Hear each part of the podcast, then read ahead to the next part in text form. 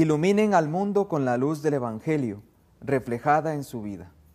Un cordial saludo para ustedes que pues nos dan el privilegio de poder llegar a visitarlos a través de este medio de evangelización. Una vez más, con el deseo de poder encontrarnos juntos por los caminos del Señor, el camino del Evangelio. Por eso, pues hoy también vamos a tener palabra de Dios para compartir con ustedes. Adelante.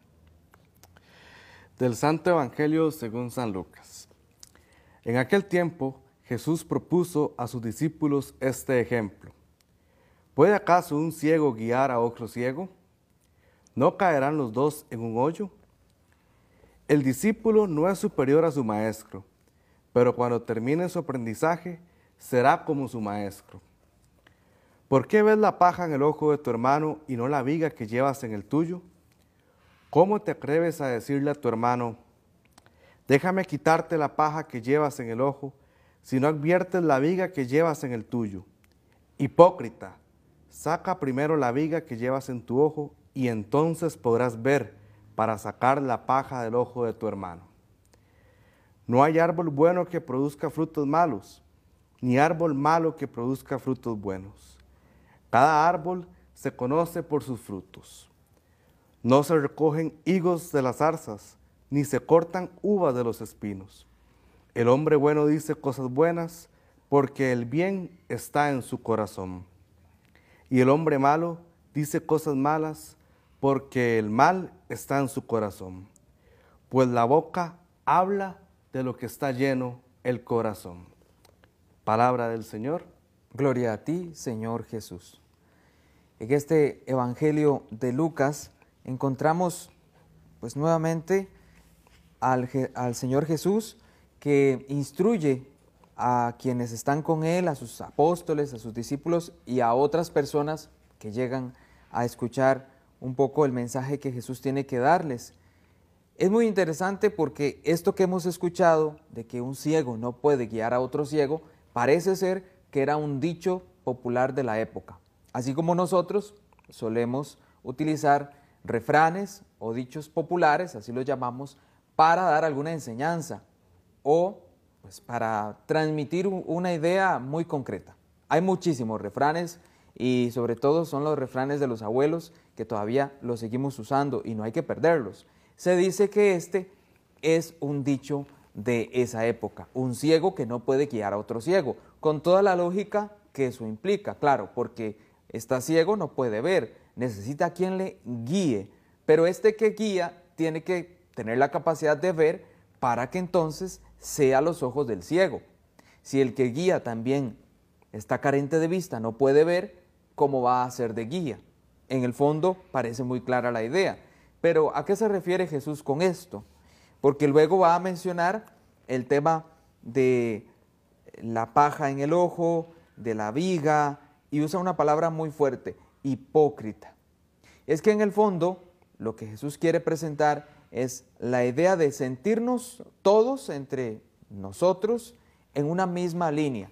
Hay una tentación en el fondo que hay que evitar, la de querer guiar a los demás, ser guías de los demás. Es decir, que al mirar las situaciones de las otras personas, su manera de vivir, eh, sus problemas, sus dificultades, de pronto yo puedo tomar la posición de juez para decir, es que esa persona debería hacer esto, debería hacer lo otro, es que está así porque no hace esto, está mal porque él o ella eh, no ve con claridad que lo que ocupa hacer para salir de ese problema o de esa dificultad es venir y hacer esto o lo otro, en fin, ese es el elemento de querer ser guías, sabiendo pues que también cada uno carga con sus propias situaciones y si a veces no podemos ni ver con claridad la respuesta a nuestros problemas propios, ¿cómo es posible que entonces pretendamos, así de una manera pretenciosa,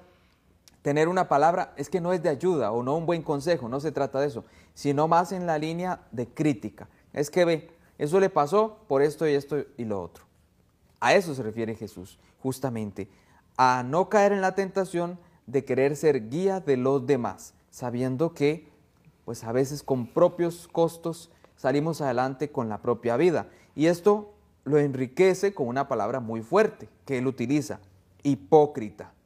Es una palabra fuerte porque el hipócrita es aquel que justamente cumple esto. Siendo un ciego, trata de guiar a otro ciego. Es decir, está incapacitado para poder hacerlo.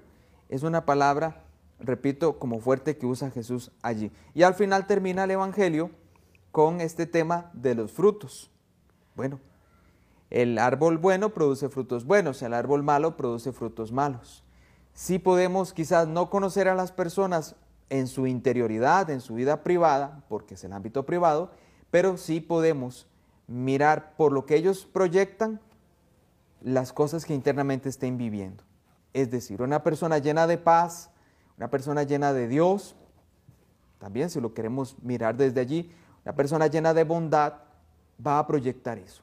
Pero una persona que es complicada, que es difícil de tratar, que es como alguien lleno de agresión, claro, internamente estará viviendo quién sabe qué cosas. Eso también nos tiene que ayudar a saber a quién acercarnos, a un árbol bueno, y a saber a quién no, no es que tengamos que no acercarnos, sino con quién debemos tener mayor comprensión con este tipo de frutos que las personas dan, podemos nosotros saber que a ellos debemos darles mayor comprensión y entendimiento. Muchas veces se trata de dejar pasar las cosas.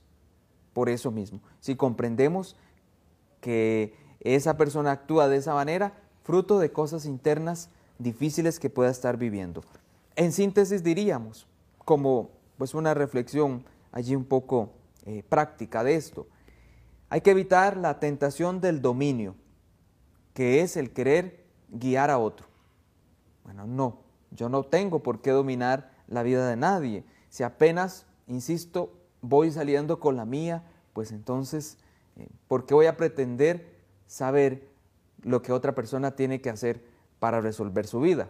No puedo yo resolverla, eh, ni tengo esa posibilidad desde lo que indica Jesús de convertirme en su guía, la tentación del dominio. Y al final, pues también como una segunda aplicación práctica, pues esto. Vamos a acercarnos a aquellas personas que nos han demostrado los frutos buenos para poder entonces entrar en contacto con ellos. Y aquellos que nos han demostrado frutos malos son con quienes debemos tener mayor cuidado, mayor delicadeza, mayor comprensión. Que estén muy bien.